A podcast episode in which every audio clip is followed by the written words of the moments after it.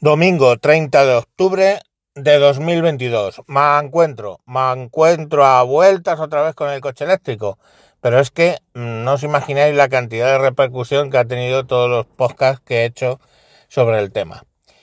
Eh, bueno, pues el camionero geek, eh, que es un youtuber y podcaster también, eh, y que ha tenido la deferencia de en varios capítulos referirse a capítulos míos de Me Encuentro, pues ha recibido un mensaje en uno de sus vídeos del usuario RC Planet Chemi RCP que eh, bueno pues me ha permitido utilizarlo en el programa. Muchas gracias Caminero Geek.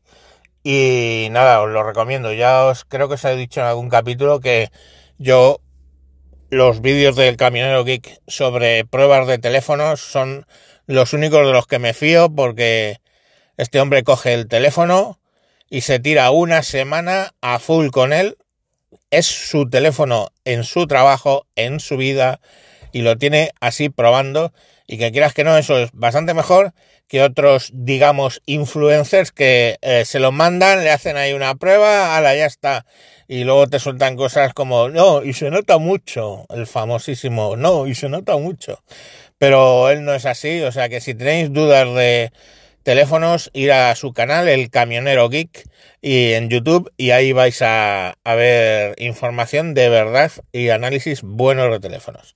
Bueno, vamos con el mensaje de RC Planet Chemi RCP que le ha dejado en un vídeo donde referenciaba mi capítulo sobre los tontos, creo que era. Dice, bueno, los de los coches eléctricos son otra secta nueva. Yo no, yo no tengo pero tengo un amigo que tiene un Tesla. Y estoy en varios foros de automoción para informarme de si en algún momento me conviene tener un eléctrico. Y siempre te encuentras lo mismo. Mi amigo el del Tesla se gastó un pastón en su smartphone con ruedas. Lo tendrá tres años. El primer año nos lo quería vender a todos encantados de su coche, que se tirase pedos cuando se le acerca a alguien, de que supuestamente el coche algún día pudiera desaparcarse y aparecer solito en la puerta del centro comercial si lo llamaba con el móvil, como kit, el coche fantástico. Ni que decir tiene que todo eso no lo ha podido hacer nunca y que ni siquiera ha podido utilizar 30 segundos en condiciones el autopilot y por autopista, después de gastarse creo que son 10.000 pavos solo en desbloquear la función. Nos comentó como anécdota menor que nada más sacar el coche de la casa tuvo que volverse y dejarlo porque el asiento se le movía y tenía medio suelta una tapa o un panel o no sé qué. Pero que eso era normal en los Teslas porque la cadena de montaje era nueva y bla bla bla. Total, que otros 15 días más para que le ajustasen las cosas mal montadas. Yo me compro un coche nuevo de 70.000 euros y me lo entregan mal montado y se lo pueden meter por el agujero más gordo que tengan. Pero bueno, él tan contento con su coche del futuro. Él tiene la ventaja de que vive en una parcela fuera del núcleo urbano y puso placas solares, y cargarlo le sale prácticamente gratis. Por eso el primer año estaba encantado, lo que se había ahorrado en gasoil. Claro, que se había gastado 45.000 euros de más en el coche, así que jajaja. Ja, ja. Lo malo fue a partir del segundo año, con un coche que no usaba casi para viajar porque usaba el furgón del trabajo, que no le obligaba a estar parado y perdiendo una hora en cargas y desviarse de la ruta.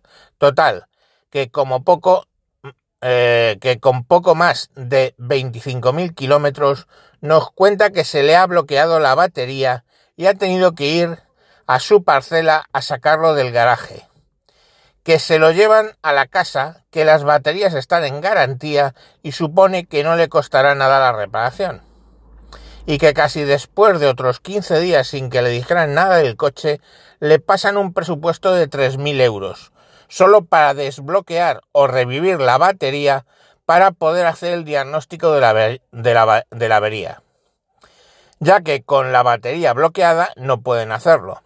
Él contesta que cómo coño va a ser eso, si el coche está en garantía y le dicen que sí, que el coche está en garantía, pero que tiene que aceptar el presupuesto por si la avería no es por un problema de fabricación o pieza defectuosa, sino que es por mal uso. Y que solo pagaría en el segundo caso. Total, que el tío acepta el presupuesto porque no le quedan más cojones. Y varios días después lo llaman para decirle que ya tienen localizada la avería y que si quiere reparación tiene que aceptar otro presupuesto de seis mil y pico. Que tiene jodido el controlador de carga y no sé qué celda de la batería. Que se ha jodido por una corriente de entrada defectuosa, bajada o subida de tensión o no sé qué cuento. Por supuesto el tío reclama porque estaba usando el cargador original de Tesla y compró también no sé qué chisme para regular la carga solar que le costó otro pastón y es el que homologa Tesla, que se supone que todo esto lleva sus pertinentes protecciones y que obviamente el fallo es de algún componente de Tesla.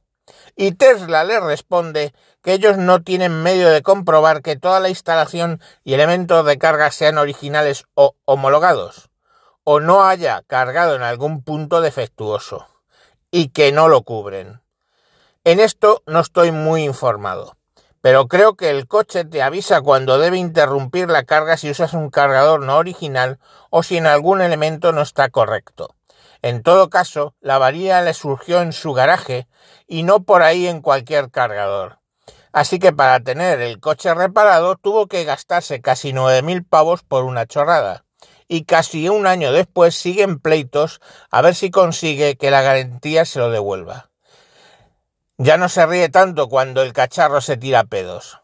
Y dice que en cuanto consiga que le devuelvan el dinero de la garantía, lo vende y se compra un 205 de 30 años por 600 euros. Y pone iconos de raíz. Pues ya veis, ¿eh? Y esto es Tesla, el top creme, la creme de la creme. El otro día mencioné el canal eh, Escuela 80% eléctrico, ahí vais a encontrar vídeos igualmente contando movidas varias de baterías, de los Teslas, de los coches, de las casas oficiales que no se hacen cargo de nada, de los accidentes mínimos pero que declaran el coche siniestro total, en fin, un montón de cositas guapas, guapas, guapas si eres un usuario o un eh, aspirante a serlo de eh, coche eléctrico. Como veis, todos son ventajas por salvar el planeta. Y nada, eh,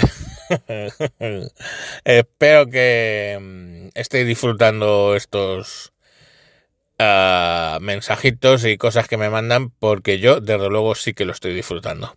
Venga, chatos, hasta más ver. Aviento.